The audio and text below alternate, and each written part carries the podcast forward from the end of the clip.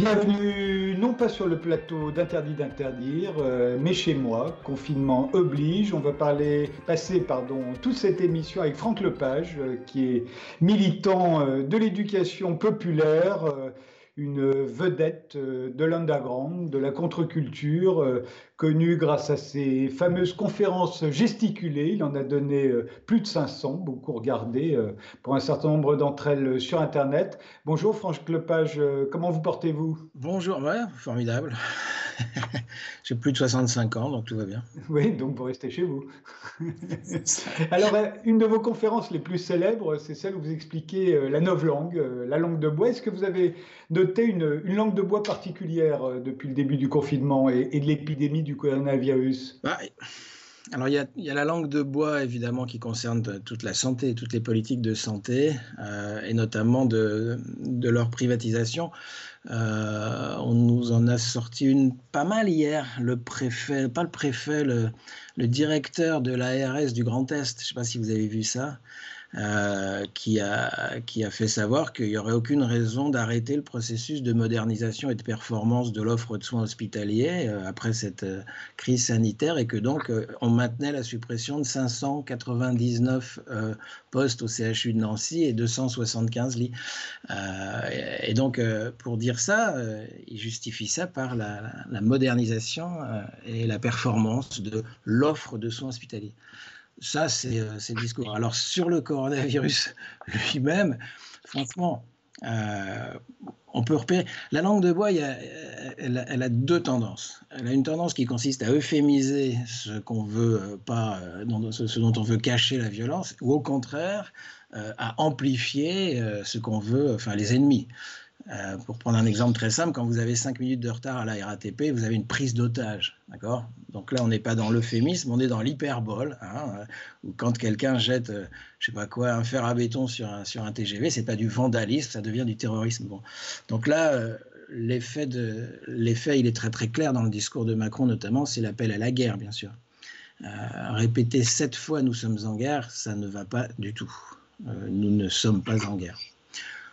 Pour le reste, je dirais que l'essentiel de la langue de bois sur le, enfin, sur le, sur le coronavirus, c'est de noyer le poisson, c'est de, de nous priver de toute information on ne comprend rien si on ne va pas chercher soi-même sur Internet de l'information chez les, chez les gens. Il n'y a, y a, y a, rien, rien, rien qui est dit sur les chaînes. C'est vrai que vous avez publié un texte, euh, Covid-19, l'ami des dominants, euh, qu'on peut lire sur le site de l'Ardeur. Vous en prenez aux, chiffres qui nous sont donnés en permanence, mais jamais en regard de quoi que ce soit, ce qui fait que ces chiffres sont incompréhensibles, dites-vous. Tout à fait. Une autre... Alors, une autre stratégie de la langue de bois, c'est les statistiques. Je ne sais pas si vous, enfin, vous connaissez peut-être la blague.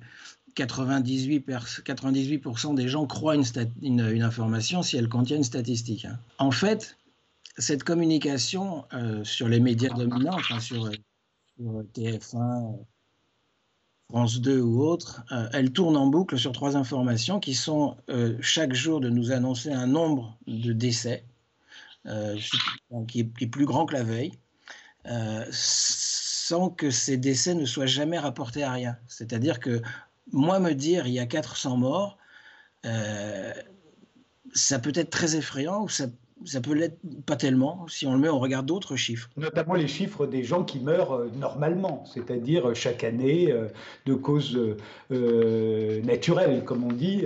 c'est vrai que 400 morts à l'aune des 600, 000 décès chaque année, ça peut paraître peu. Absolument, on est à 618 000 décès cette année. Voilà, ça s'appelle la démographie. Et puis vous avez 700 000 naissances. sur ces 600 000, on va, on va simplifier, sur ces 600 000 décès, euh, vous en avez par exemple, euh, ça ce sont les chiffres du ministère de la Santé, hein, ce n'est pas, le, groupuscule gauchiste du coin. Donc l'adresse, la, direction euh, des études et de la statistique du ministère de la Santé nous informe qu'il y a 150 000 décès dans les EHPAD chaque année.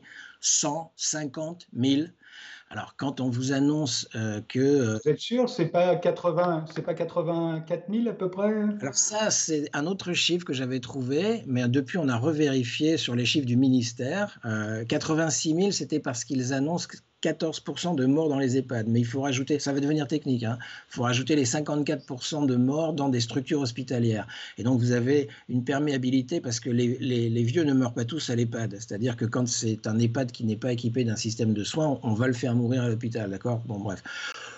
Le ministre. Je comprends. Mais Reconnaissez, Franck Lepage, que si au moment où on apprend que plus de 1000 personnes sont mortes dans les EHPAD depuis le début euh, euh, du confinement, euh, si on disait, bon, c'est pas grand-chose par rapport aux 80 ou 100 000 morts habituels chaque année, ça choquerait tout le monde, vous compris et moi compris, non? Oui, c'est juste que ces chiffres ne sont pas éclairés. Je peux rien faire avec un chiffre pareil. Quand on me dit, j'ai regardé les chiffres en Bretagne, j'habite en Bretagne, on, on est à 88 morts. Bon, la dernière fois que j'avais regardé, c'était la semaine dernière, on était à 32 morts. Bon, ok, 32 morts, de 32 à 88, c'est moche. Euh, c'est vraiment pas terrible, 88 morts. Mais il y a 3, 3 millions et demi de personnes en Bretagne. Excusez-moi, mais enfin, je veux dire, 88 euh, euh, morts sur 3 millions et demi de personnes, est-ce que c'est un chiffre inquiétant? J'en sais rien. Je ne peux pas analyser ce chiffre. je ne comprends pas ce chiffre. Quand Macron annonce le confinement le 16 mars, euh, le département à côté du mien, ah, il y a un avion de chasse qui passe. Le département, le département des Côtes d'Armor a repéré un cas. Un cas.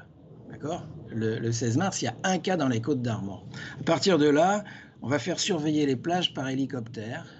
Euh, pour empêcher les gens d'aller prendre un peu l'air, les gens qui sont, confinés parfois dans des endroits absolument terribles, dans des, deux pièces, ils sortent, ils ne mettent absolument personne en danger, n'importe quelle personne munie d'un cerveau est capable de comprendre ça. J'ai des amis médecins qui m'ont dit on ne comprend pas très bien le coup des hélicoptères parce qu'il est absolument évident que quelqu'un qui va sur une plage ne met personne en danger, etc.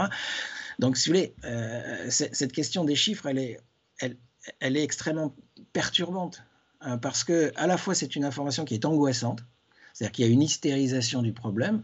Euh, on nous annonce des, nombres de morts, mais en même temps, euh, si on met ces chiffres en regard d'autres chiffres, ça devient, ça devient presque bizarre. C'est 73 000 morts du tabac chaque année en France. Euh, les morts dans les EHPAD, c'est 400 par jour normalement. Enfin, vous savez, on, a, nous a parlé de la grippe saisonnière, tout ça. Alors, vous avez toujours des gens qui disent non, on ne peut pas comparer. On peut toujours comparer. Euh, l'intérêt de la, comparaison, c'est précisément de mettre des choses qui ne sont pas les mêmes. Donc voilà. Donc, sur cette communication par les chiffres, je ne sais pas quoi vous dire. Je suis vraiment perplexe. Euh, ce que j'ai décidé, c'est d'arrêter d'écouter les informations. Euh, parce que c'est terrible, c'est complètement angoissant. Mais c'est terrifiant, c'est terrifiant. Enfin, vous pouvez pas, tous les quarts d'heure, on vous annonce un nombre de morts. ok? Bon, euh, après, quand on vous dit par exemple que euh, Manu Dibango est mort du coronavirus, ça, c'est une nouvelle, vous voyez. Alors, elle est reprise tous les quarts d'heure sur France Intox. Euh, donc, euh, le coronavirus a tué Manu Dibango, donc un artiste sympathique. Moi, je l'ai connu. Hein. Je veux dire, on a inauguré une MJC Manu Dibango. Il est venu, c'est un mec sympa. On a discuté toute la soirée. J'adore. Euh, donc, il est mort du coronavirus. Vache, ça, c'est une sale nouvelle. Puis alors, juste après, il avait 86 ans. Non, mais là, vite, attendez. D'accord, enfin, il est mort du coronavirus, mais enfin, il est peut-être mort aussi parce qu'il avait 86 ans. Enfin, je veux dire, que, signifie de nous dire que Manu Dibango est mort du coronavirus? Qu'est-ce que ça veut nous dire? Quelle est cette information? J'ai reçu Manu Dibango il n'y a pas très longtemps euh, dans Interdit d'interdire. Il se portait très bien. Euh, je peux croire effectivement que le coronavirus euh, est responsable de son décès, qui m'a semblé, quand je l'ai appris, moi aussi, prématuré. Mais il aurait vécu jusqu'à quel âge? Aujourd'hui, on peut vivre assez longtemps.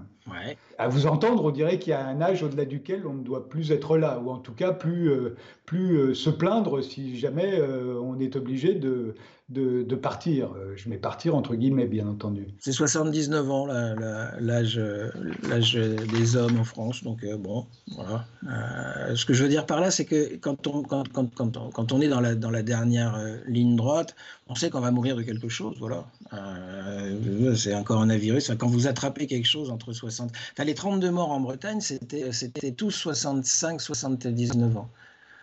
Donc voilà, bon, bref.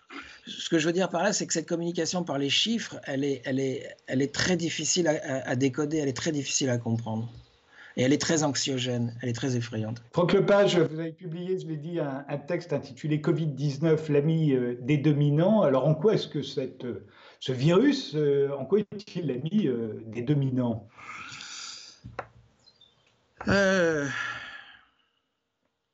Parce que nous sommes entrés depuis les années 80 dans une phase d'accélération du capitalisme qui est littéralement entré en roue libre euh, à partir du moment où il n'a plus en face de lui de modèle alternatif avec l'écroulement euh, des modèles communistes, euh, le capitalisme n'a plus eu d'opposants.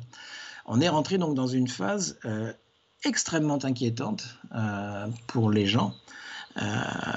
Et on le voit dans la façon, par exemple, extrêmement, enfin, dans la, comment je dirais, le gouvernement de Macron, par exemple, mais encore une fois, Macron n'est pas en cause. Avant lui, c'était Hollande, et avant lui, c'était Sarkozy, avant lui, etc. Macron n'est que l'exécutant d'une politique qui s'est mise en place dans les années 80, qu'on appelle le néolibéralisme, enfin bref, cette espèce de capitalisme en roue libre. Euh, euh, cette, euh, cette comment dire ça simplement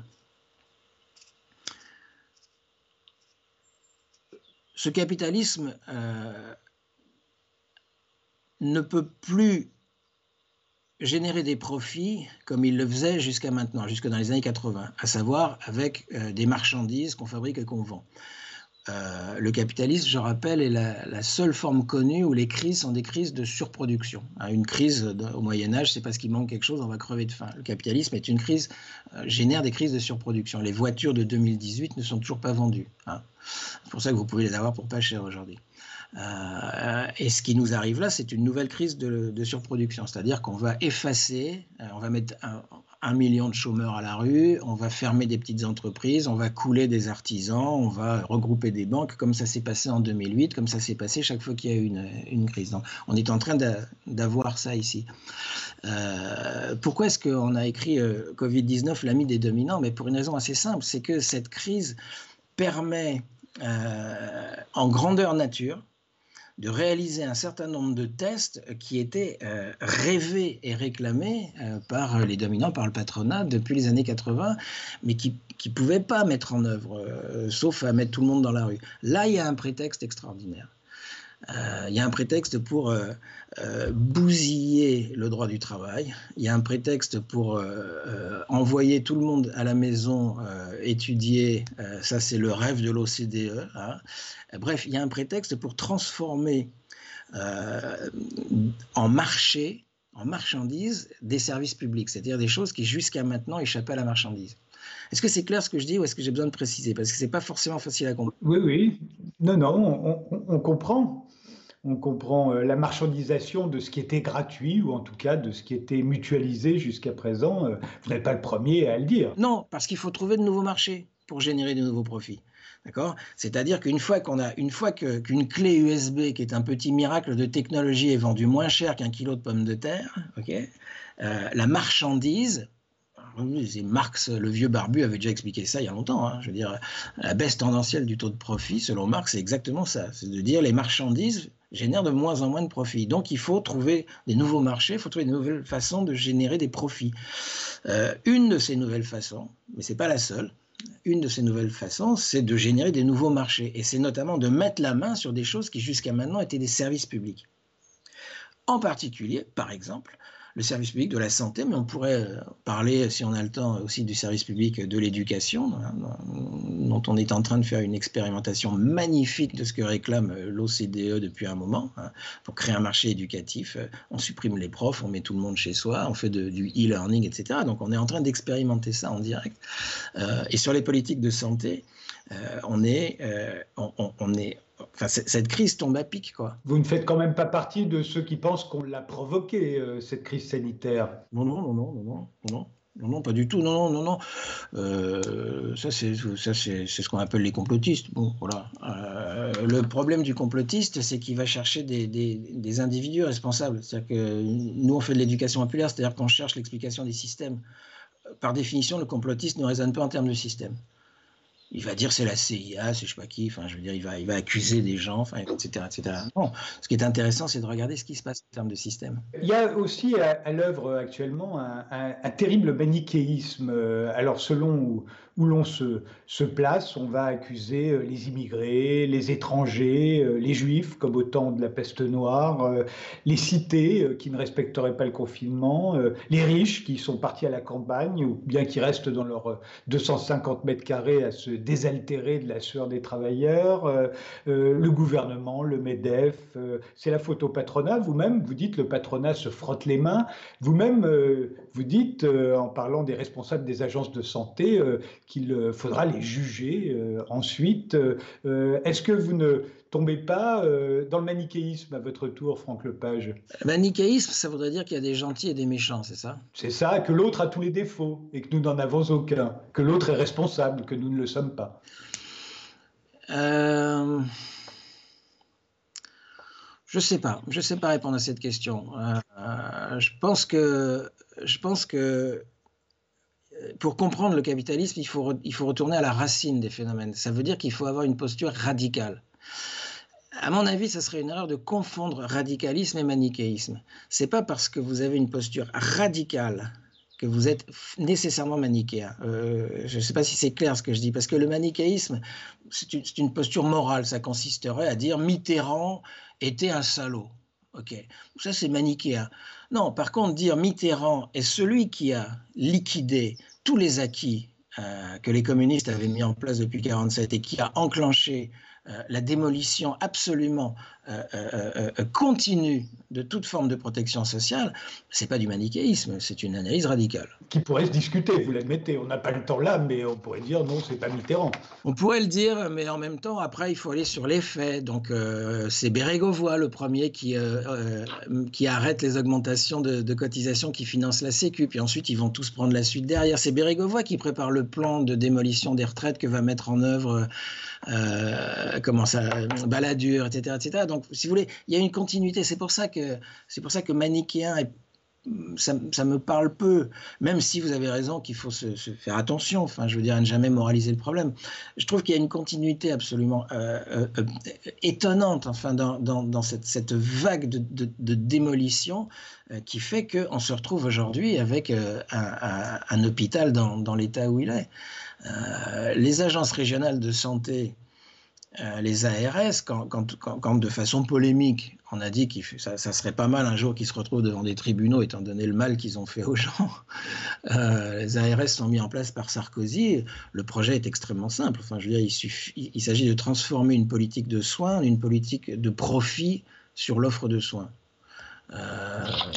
ça peut rendre, ça peut rendre volontiers haineux. Euh, ça peut rendre euh, colérique.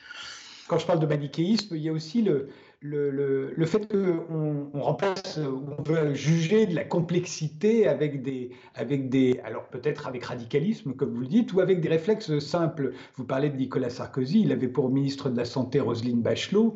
Roselyne Bachelot, à l'époque, euh, c'était l'épidémie de H1N1, elle avait elle avait euh, collecté des masques. On était le pays qui en avait le plus à l'époque. On en avait un milliard. Elle avait mis en place un comité stratégique pour lutter contre les prochaines pandémies. Euh, euh, Dieu sait si on s'est moqué d'elle à l'époque. Les médias sont moqués d'elle. Peut-être vous-même, vous êtes vous moqué d'elle, je ne sais pas. le Conseil d'État s'est moqué d'elle et on a fini évidemment par mettre en pièces tout ce qu'elle avait prévu. Aujourd'hui, nous n'avons plus de masques et il n'y a pas de comité stratégique. alors, là aussi, comment faire euh, Cette complexité, parfois, elle nous rattrape avec le temps. Et, on, se, rend compte que nos, opinions, euh, naguère si faciles, euh, sont en contradiction avec ce que l'on pense aujourd'hui. Oui, je ne sais pas, parce que Roselyne Bachelot, encore une fois, est une personne. Enfin, Roselyne Bachelot, elle, elle, comment dire, elle, elle, elle peut faire des trucs chouettes à l'intérieur d'un système en train d'être démoli. Enfin, il a pas de, c'est pas impossible du tout. Euh, J'écoutais, euh, comment il s'appelle sur France Inter, euh, Bruno Retailleau. Bruno Rotaillot, euh, donc la, chroniqueuse qui était Geneviève Fressoz, lui, lui dit Mais euh, vous étiez avec Fillon. Donc Fillon, hein, le, monsieur qui est obligé d'être confiné avec tous ses attachés parlementaires là en ce moment. et donc vous étiez, vous étiez pour, pour, pour, pour supprimer 500 fonctionnaires. Ah, il, y avait, il y une surenchère, moi 200, moi 500, etc. Donc elle lui pose la question, elle lui dit Est-ce que, est -ce que ce qui est en train d'arriver là va vous faire changer de. Et imperturbable? Il dit mais pas du tout. Il n'y a aucune raison de ralentir les réformes. Euh, on a absolument besoin de réformer l'hôpital. Euh, c'est-à-dire que ces gens-là continueront imperturbablement ce travail de démolition.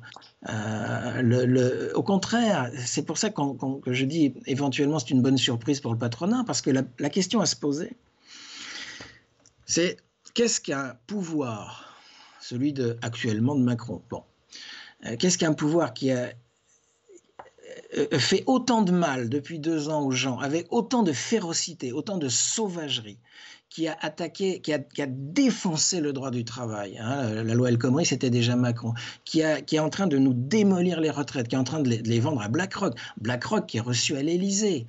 Je veux dire, BlackRock, euh, qui est en train de, de, de, de quelqu'un, voilà, qui, qui quelqu'un, quelqu'un qui, qui, comment je dirais, qui est, engagé dans une, dans une telle haine de classe qu'est-ce qu'on peut attendre de lui? Comment est-ce qu'il va utiliser ce qui est en train de se passer? C'est ça la question, la question qui fait système, si vous voulez. Mais vous pourriez euh, vous dire, bah, bah, ce gouvernement, euh, euh, aujourd'hui, il a mis l'économie sur pause, il a privilégié la vie humaine, le sauvetage des vies humaines, plutôt que le, que le profit, à tel point que même d'autres lui reprochent aujourd'hui, en appliquant aussi drastiquement le principe de précaution. Après tout, le confinement, c'est le principe de précaution appliqué euh, drastiquement, c'est le moins qu'on puisse dire, euh, va causer des ravages terribles euh, en termes de chômage, de maladies qui se développent au moment où on est tous concentrés sur le coronavirus. Ben on meurt d'infarctus, d'AVC, certains traitements ne sont plus suivis. alors, ce gouvernement est là encore face à une crise sanitaire aussi inédite, euh, coupable, euh, ou au contraire, euh, est-ce qu'il fait pas pour le mieux? Je ne suis pas en train de le défendre, mais je me dis, est-ce que c'est si simple que cela? Non, c'est enfin, sûrement pas simple. Mais comment est-ce que vous comprenez, par exemple, une politique de confinement assortie d'une répression que je trouve, moi personnellement, quasiment obscène? Euh, infliger des amendes de, qui vont jusqu'à 3500 euros à des gens qui, qui, gagnent, qui sont peut-être au RSA euh, et qui en peuvent plus, qui sont en train de devenir dingues dans le confinement et qui vont essayer de prendre l'air, d'accord euh, une, une, telle violence, une telle férocité, jusqu'à des peines de prison ferme, etc. alors que dans le même temps, euh, on oblige euh, d'aller au travail, euh, que les photos du métro parisien, gare du Nord à 6 heures du matin, montrent des quais bondés, montrent des gens à touche-touche, d'accord? Je veux dire, qu'est-ce qu'il raconte ce gouvernement? Je veux dire, qu'est-ce qu'il nous dit? Il oblige les gens à aller travailler à Paris, d'accord? 14 millions d'habitants dans un métro bondé, mais il fait surveiller les plages du Finistère par des hélicoptères. Attendez, excusez-moi, mais il a marqué il y a marqué du con sur mon front. Enfin, je veux dire, c'est quoi le truc? Je veux dire, à quel, à quel moment, jusqu'à combien de temps on va se foutre de notre gueule avec ce truc-là? Je veux dire, soit il y a un problème de confinement et on confine, soit euh, on peut envoyer tout le monde bosser dans le métro et faut arrêter d'emmerder le monde parce qu'ils vont prendre l'air sur une plage.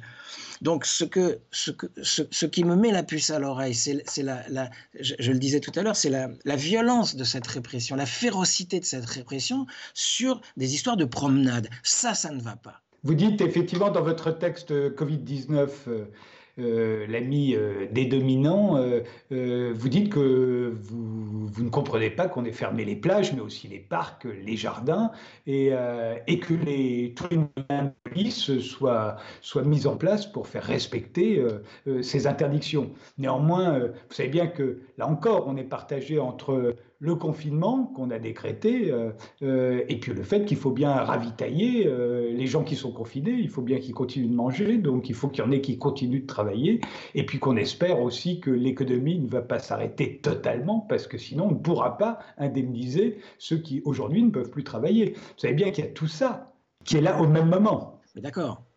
Mais si on dit aux gens qui vont travailler, si ce gouvernement dit il faut aller bosser parce que l'économie en a besoin, mais faites attention, respectez les mesures, etc.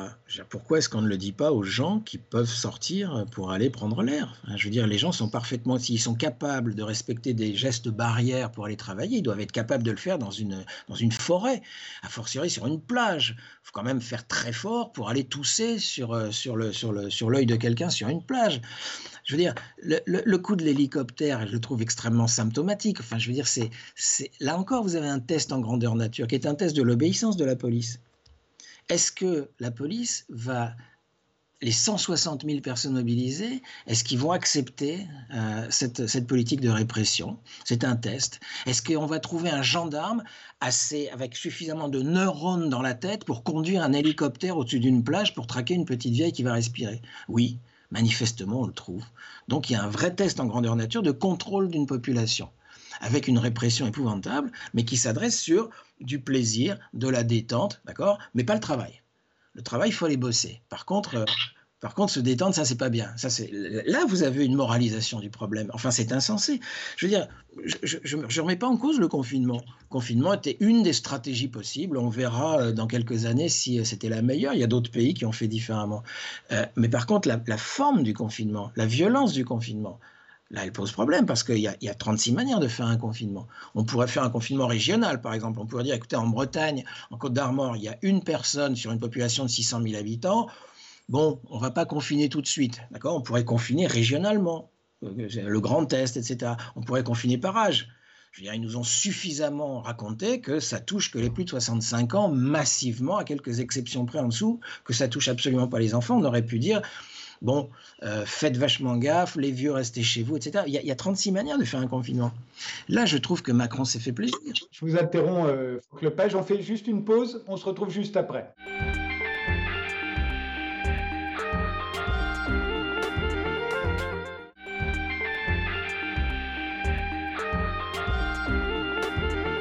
Nous sommes euh, de retour euh, dans Interdit d'interdire avec Franck Lepage, euh, militant de l'éducation populaire, célèbre pour ses centaines de, conférences gesticulées. Franck Lepage, nous parlions, vous évoquiez le, le contrôle des populations qui sévit aujourd'hui dans un pays comme la France, mais que dire des pays d'autres pays euh, comme Taïwan, comme Singapour, euh, comme Hong Kong, comme la Corée du Sud, euh, qui luttent plus efficacement que nous, semble-t-il, contre cette épidémie, mais pour cela disposent de tests systématiques dès que l'on sort de chez soi, de masques évidemment, mais aussi de traçage informatique via les téléphones mobiles. Est-ce que nous, dans notre façon de contrôler la population, est-ce qu'on n'a pas là encore, euh, presque un siècle de retard. On est resté au XXe siècle. Nous ne sommes pas encore au XXIe siècle en France. J'ai l'impression qu'on y va vite. J'ai l'impression qu'on va rattraper ce retard très vite. Euh, les quelques informations qu'on commence à voir circuler sur cette grosse boîte américaine dont le nom m'échappe, qui est en train de vendre un système euh, à, la PHP pour tracer tous les. comment elle s'appelle? C'est la boîte, la plus grosse boîte de data aux États-Unis. Euh, qui, est en train de vendre ça à, la PHP, c'est-à-dire l'ensemble de nos, de, nos, de nos données de santé. Il n'y aurait pas eu le coronavirus, c'était pas possible. Je veux dire, il y avait la CNIL, il y avait, il y avait suffisamment, de, de suffisamment de gens qui disaient on n'est pas d'accord pour ça. C'est là où la crise sanitaire arrive comme quelque chose d'un peu magique. Euh, ça rend d'un seul coup possible au nom de la santé euh, qu'on fiche euh, tous, les, habitants. Euh, ça rend possible au nom de la pandémie qu'on surveille leurs déplacements, tout en nous promettant évidemment qu'il n'y aura pas d'utilisation autre que ça. Ça, c'est une blague. Dans votre texte que je citais tout à l'heure, Covid-19, l'ami des dominants, qui est paru sur le, site de, de l'Ardeur, vous vous inquiétez de la privatisation de l'éducation nationale. Vous disiez qu'on est en train de transformer en e-learning. Vous pouvez nous en dire plus? Ça, c'est assez simple. Euh, ça fait euh, depuis le début des années 90 hum, que euh, l'OCDE, l'OCDE, un think tank ultralibéral européen, l'OCDE informe les marchés que les perspectives de profit je cite la phrase telle que je me, je me rappelle exactement, les perspectives de profit sur le marché éducatif euh, pour les investisseurs institutionnels, donc les fonds de pension, les banques, les assurances pour jouer en bourse. Euh, euh, les perspectives de profit pour ces gens-là, si on arrive à faire un marché éducatif avec de l'offre d'éducation, sont de l'ordre de 1 à 7. Je mets 1 euro, j'en gagne 7, quand elles ne sont que de l'ordre de 1 à 2 sur le marché de la construction automobile. Bon. Donc, on nous informe qu'il y a un marché qui représente 7 000 milliards d'euros en Europe et 20 000 milliards d'euros dans le monde si on arrive à euh, euh, faire péter euh, les systèmes d'éducation nationale, si on arrive à mettre à la place une concurrence d'offreurs d'éducation qui vont passer évidemment par de l'informatique. Et ça fait un certain nombre d'années maintenant que des gens comme Nico Hirt, par exemple, en Belgique, ont alerté le monde enseignant en disant attention, euh, l'informatique n'est pas seulement votre ami. Euh, méfiez-vous. Euh, l'informatique va faire de vous des, comment je dirais, des accompagnements de, des accompagnants de logiciels et plus des enseignants. Et je, trouve, en regardant un peu ce qui se passe avec cette fameuse continuité pédagogique, qui est absolument pas pédagogique et qui n'est pas une continuité, qui est une vraie rupture.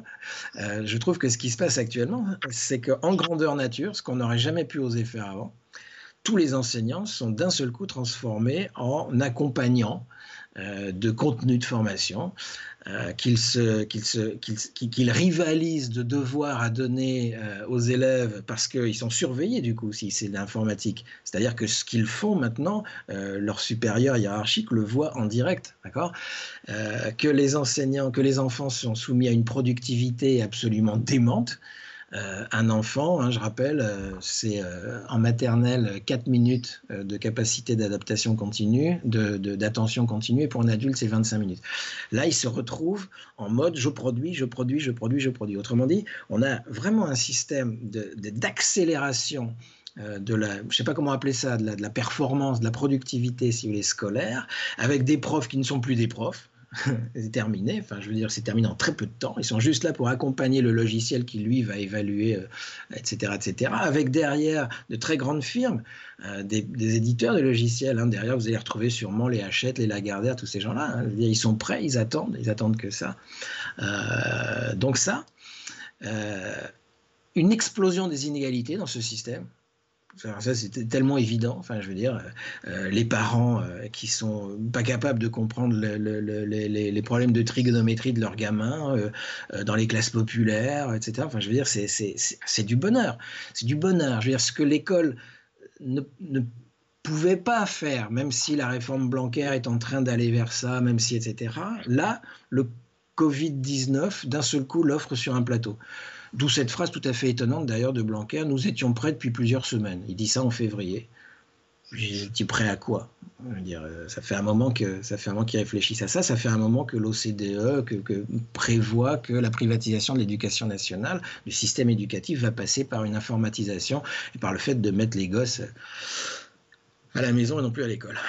Et donc, on est en train de faire un test en grandeur nature. Non, c'est ça qui est intéressant. Excusez-moi. On est en train de faire un test en grandeur nature. On n'est pas en train de tester dans une zone, dans un machin, dans quatre écoles.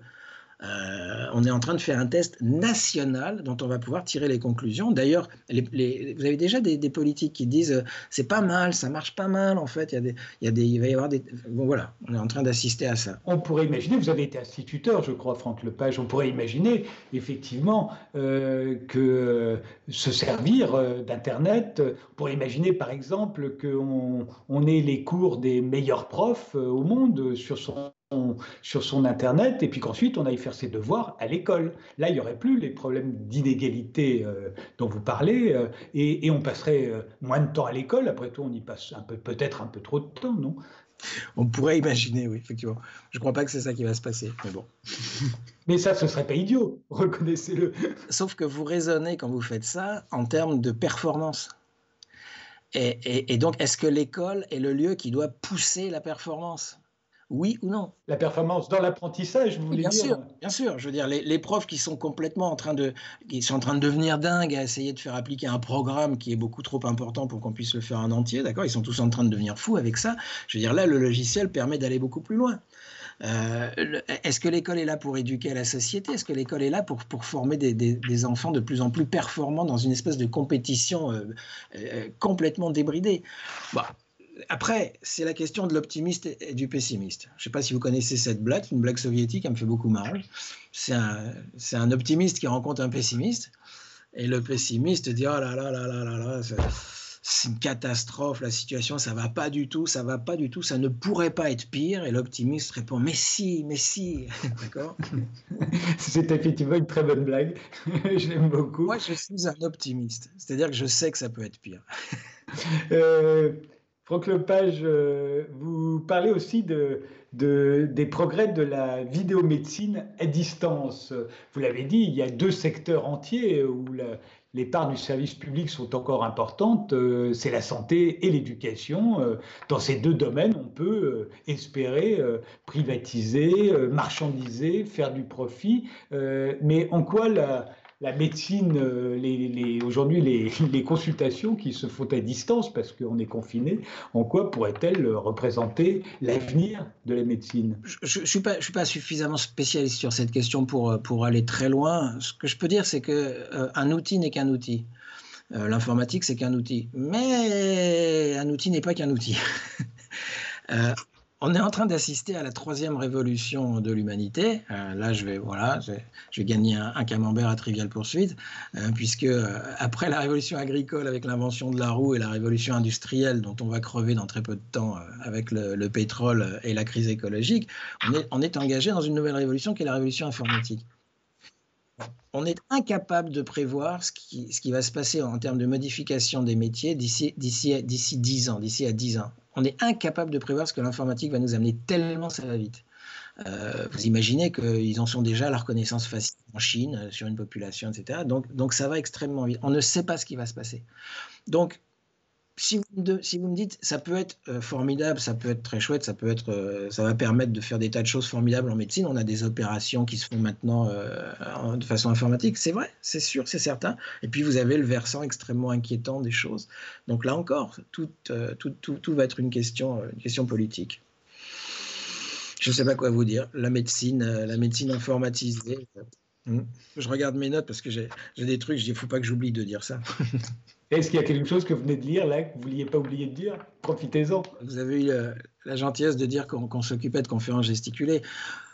En fait, ce qu'on est en train de faire dans un réseau d'éducation populaire qui, comporte plusieurs associations, plusieurs scopes en France, qu'on peut repérer assez facilement, c'est qu'on est en train d'essayer de, donner la parole à des gens pour qu'ils témoignent euh, de la façon dont se met en place la domination dans leur secteur. Euh, un peu à l'image d'un puzzle. Euh, ce, qui, ce qui nous intéresse euh, politiquement parlant, dans la crise actuellement, je ne suis pas épidémiologiste. Je, vraiment, je ne vais pas dire des choses sur cette maladie. Je je vais pas prendre le risque de dire des bêtises. Donc bon, en revanche, à force d'observer la façon dont on a démoli la formation professionnelle, avec euh, la loi euh, sur la liberté de choisir son avenir professionnel. C'est une loi qui a un très joli nom. Euh, la façon dont on a démoli l'accompagnement des chômeurs, qui était la NPE, avec Pôle emploi, etc., on, voit, on voit se mettre en place un ensemble de choses qui, si on ne les prend qu'isolément, ne font pas sens. C'est-à-dire que si vous prenez que la question de la santé, vous pouvez dire oui, bah bon, bah, il faut moderniser l'hôpital, mais c'est pas ça la question. Je veux dire, c'est, ah, je vais citer un livre. Je suis tombé sur, je suis tombé parmi, voilà, je vais citer deux trois bouquins. Euh, je suis tombé sur euh, le bouquin de Johan Chapoutot euh, qui s'appelle Libre d'obéir. Il vient de sortir ce bouquin.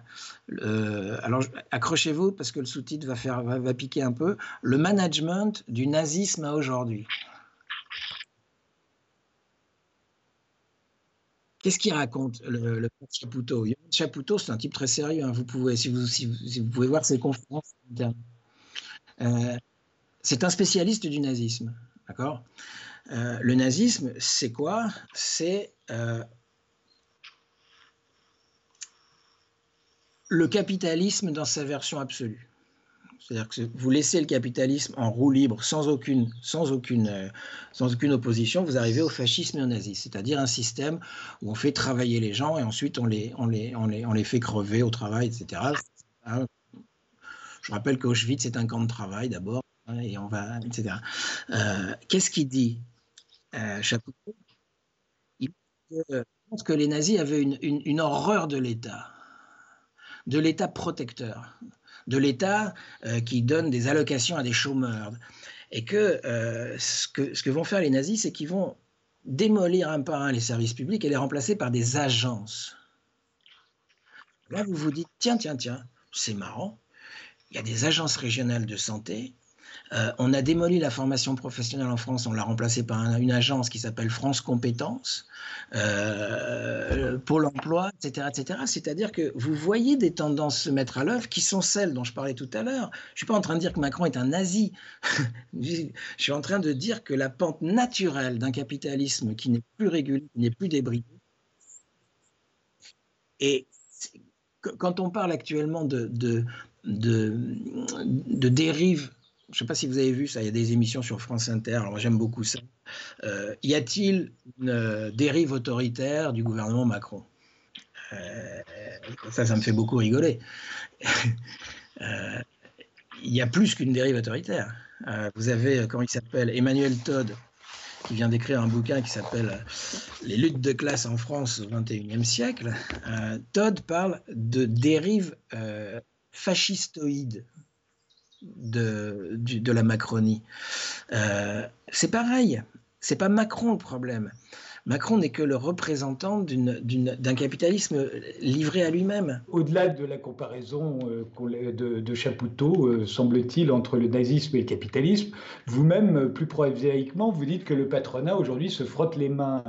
Mais ça paraît un peu étonnant, alors, que, alors même que les, contrats de, les, les, carnets de commandes sont vides, que les échanges commerciaux euh, sont au point mort, que les PME sont pour la plupart dans les plus grandes difficultés euh, qu'un certain nombre de multinationales sont proches de la faillite euh, et que de très grands pro-capitalistes comme, euh, Donald Trump, par exemple, semblaient encore il y a peu totalement allergiques au confinement parce que justement c'était mettre le capitalisme à rude épreuve. Alors comment pouvez-vous penser que le patronat, les capitalistes aujourd'hui ont quoi que ce soit à gagner du confinement? Encore une fois, en analyse, enfin en, bon, marxisme amateur, euh, parce que parce que ça permet de liquider une partie de l'appareil productif et que le patronat a toujours fait ça. Simplement, quand on parle du patronat, il ne faut pas mettre dans le même sac le MEDEF et les petites PME. Le MEDEF n'est pas le copain des PME. je veux dire, c'est insupportable cette, façon de, Quand Macron dit on va aider l'entreprise, il ne dit pas on va aider les salariés, hein. il dit on va pas augmenter les salaires, on va aider les propriétaires des entreprises, les propriétaires des grandes entreprises. Euh, est-ce qu'ils se frottent les mains? Est-ce que les traders se frottent les mains, par exemple? D'accord? C'est quoi le boulot d'un trader? C'est pas de financer l'économie réelle, c'est de jouer sur des, hausses et des, et des, baisses. Là, c'est festival pour eux. Je veux dire, vous avez des. Pour ceux qui ont joué à la baisse, mais pas pour ceux qui ont joué à la hausse. Évidemment. Évidemment, mais je veux dire, il y en a qui vont jouer à la baisse. Enfin, je veux dire, c'est formidable, c'est génial. Vous avez des baisses de 14%, des remontées de 5%. Enfin, c'est le, c'est le, c'est le, c'est la fête chez les traders pour les bourses en ce moment. Je veux dire, euh, rappelez-vous comment Soros s'est fait, fait des, des, des sommes d'argent considérables en pariant sur la, sur la chute de la livre, en pariant sur la, sur la dette grecque, etc. Donc, je veux dire, quand vous dites euh, le patronat, le patronat, le patronat, ça dépend de quel patronat on parle encore une fois. C'est bien ce que je voulais vous entendre dire. Ceux qui vont en baver, c'est les petits patrons, ça c'est sûr. Ça, c'est sûr. Mais bon, il y a un moment, il va falloir qu'ils choisissent leur camp et qu'ils arrêtent de croire que le MEDEF est leur pote. Mais bon, ça, c'est leur problème. Vous dites depuis longtemps que les travailleurs doivent euh, devenir les propriétaires de leur outil de travail. Euh, les, les, travailleurs, pas l'État. Ah non, non, surtout pas l'État, non, bien sûr. Bon, ça, là, je, je, cite du Bernard Friot. Hein, Bernard Friot, que, que, vous avez fait intervenir, je crois déjà. Euh, c'est notre président. Oui, qui est venu dans cette émission. effectivement, là, Bernard Friot selon nous, est le seul, la seule perspective crédible à gauche aujourd'hui. Euh, et une de, une de ces hypothèses est effectivement euh, qu'il est temps que les travailleurs se, deviennent propriétaires de leur outil de travail. Ça passe par des formes coopératives, ça passe par des choses comme ça. Euh, c'est la seule façon de s'en sortir, ça sera ça, c'est sûr, c'est certain. voilà, c'est très simple. Que les actionnaires, les actionnaires doivent être évincés sans indemnisation et, et les prêteurs non remboursés. Oui, tout à fait. C'est bien ça. Mais à ce moment-là, euh, pour Google, c'est pareil que pour la petite PME. Euh, j'imagine que les, les, travailleurs deviennent propriétaires de Google et tous deviennent du jour au lendemain euh, millionnaires ou milliardaires, surtout s'ils n'ont plus besoin de rembourser leurs actionnaires. vous allez fabriquer alors des pauvres d'un côté, mais des très très riches de l'autre. Ne croyez-vous pas? Non, mais ça ne se, fera pas du jour au lendemain. Enfin, je veux dire, on n'est pas en train de parler du grand soir, là. Euh, ce, que, dit Bernard Friot est très juste. Enfin, il dit ça, ça, a pris cinq siècles à la bourgeoisie pour reprendre le pouvoir. Ça prendra encore euh, pas mal de temps pour que les travailleurs prennent le pouvoir. Euh, la, question est de savoir vers où on va.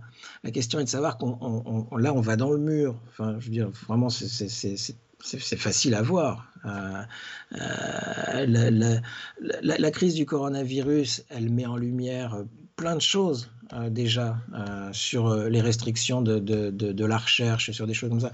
Moi, je peux vous donner des exemples personnels. J'ai un beau-frère qui était chercheur. il travaillait sur des trucs très pointus avec des IRM là, sur l'infarctus électrique du cerveau de la souris. Là. C'était un type passionné de recherche. Il travaillait à Caen. Euh, il a arrêté, il a donné sa démission. Euh, il a donné sa démission à partir du moment où, euh, plusieurs années consécutives, il s'est rendu compte que son métier, c'était plus de faire de la recherche, c'était de, faire des montages de dossiers de financement. ben voilà, voilà, on est en train de transformer la recherche en une entreprise. Comme on transforme l'hôpital en une entreprise, les gens ne peuvent plus soigner. Ils sont plus en train de faire du soin. Euh, ils sont en train de, faire du fric. Euh, les, infirmières, comment ça se met en place un truc comme ça? Ça se met en place avec des outils comme la démarche qualité, par exemple. La démarche qualité est une saleté qui est en train de flinguer tous les services publics et de transformer tout le monde en une espèce de robot euh, qui n'a plus de métier et qui suit des protocoles. Eh bien, la démarche qualité est en train de flinguer secteur après secteur, la formation continue, etc., etc., etc. Demandez aux infirmières ce qu'elles en pensent. Est-ce qu'elles pensent qu'elles ont encore un métier quand elles doivent faire de la traçabilité, euh, je ne sais pas combien d'heures par jour, etc. Elles n'ont plus de métier. Hein, c'est le philosophe, je crois, c'est le psychanalyste Christophe Dejour, je crois, il me semble que c'est lui, euh, qui disait euh, travailler, c'est trouvailler.